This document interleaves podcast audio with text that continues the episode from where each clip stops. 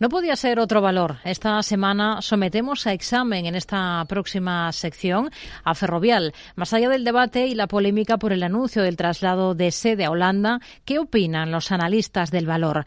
Estos cambios que se plantea la compañía, incluida la cotización en Ámsterdam y a futuro en Wall Street, ¿le añaden potencial a Ferrovial? ¿Cuánto? Lo descubrimos en los próximos minutos con Selena Niezbala.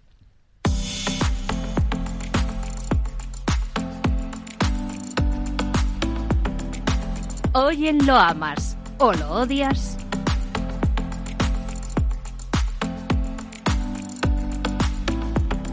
Martes 28 de febrero, Ferrovial anuncia que traslada su sede corporativa a los Países Bajos eh, ya con el mercado cerrado. La noticia no ha tenido un comportamiento desmesurado en bolsa, pero si hay que inclinarse hacia algún lado, diríamos que ha tenido buena acogida por los inversores. En los últimos cinco días, las acciones de Ferrovial han escalado más de un 5% en el IBEX 35. No obstante, la reprimenda sí que ha llegado por parte del Gobierno en España hay ejemplos extraordinariamente positivos de grandes empresarios comprometidos con su país. Desde luego, tras este anuncio, creo que no es el caso del señor Del Pino. Qué mala consejera es la codicia a veces. Se trata de una empresa que, que, le debe todo a España, que ha crecido gracias a las inversiones públicas financiadas por todos los ciudadanos españoles. Yo estoy en total desacuerdo con esta decisión. Me parece que es nefasta.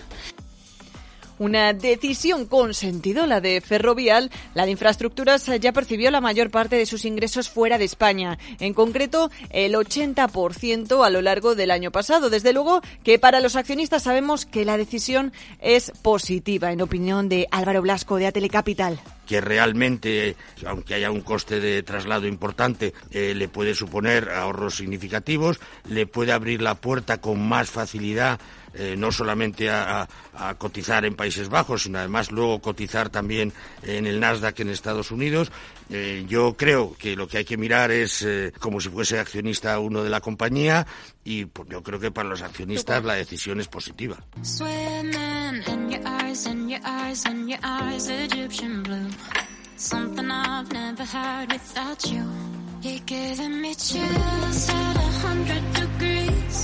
Pero ¿hasta qué punto es buena esta decisión para el progreso de la trayectoria de la compañía en bolsa? No tanto como para verla crecer más allá, en opinión de José Lizán, gestor de reto Magnus y Cap en Cuadriga Asset Managers, que considera que Ferrovial ya está en precio. Sobre todo no vemos una estrategia clara de crecimiento, los activos que tiene son muy buenos y de primer nivel, lógicamente, pero creemos que ya está metido en precio, ¿no? Y para ver más crecimiento, pues no vemos un plan estratégico claro eh, que quizás con todos esos movimientos a futuro pues eh, se produzca, ¿no? Pero a día de hoy no vemos las fuentes de crecimiento adicional a lo que ya se tiene en la compañía.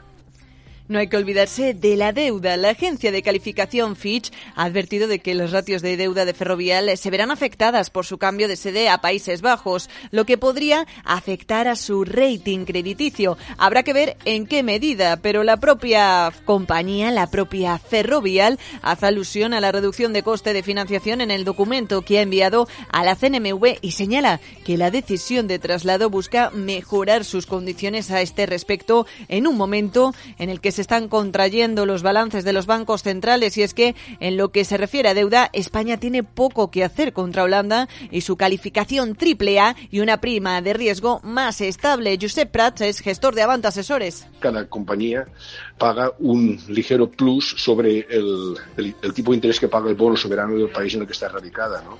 En este sentido, pensemos que Holanda, gracias a que tiene unas cuentas públicas mucho más saneadas, esto ya no son tipos impositivos, sino sencillamente que cuadran mejor las cuentas, que tienen un presupuesto con menos déficit y por tanto menos deuda, paga un 1% menos a lo largo de la curva que, España. ¿no? Por tanto, una compañía holandesa de entrada eh, puede estar pagando un 1% menos que una compañía española. Esto en compañías que tienen un importante componente de deuda, como es el caso de las compañías de infraestructuras eh, y es el caso de Ferrovial, cuando tienes más de 10.000 millones de deuda, pues un 1% más, un 1% menos son 100 millones de beneficio eh, cada año solo por coste de financiación. ¿no?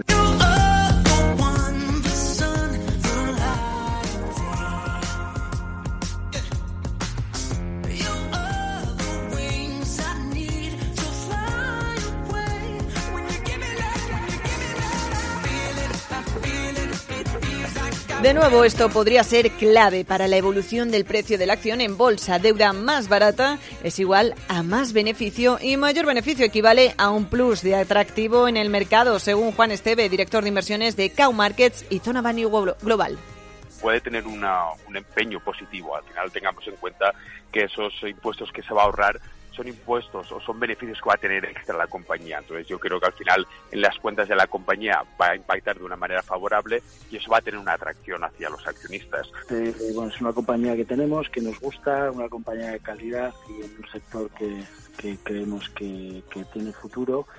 Las últimas noticias no creemos que tengan trascendencia a nivel de cotización, al contrario, como dices, estos últimos dos días le ha ido bastante bien y hoy veíamos incluso a Fitch también confirmando que no le iba a afectar a nivel de calificación crediticia.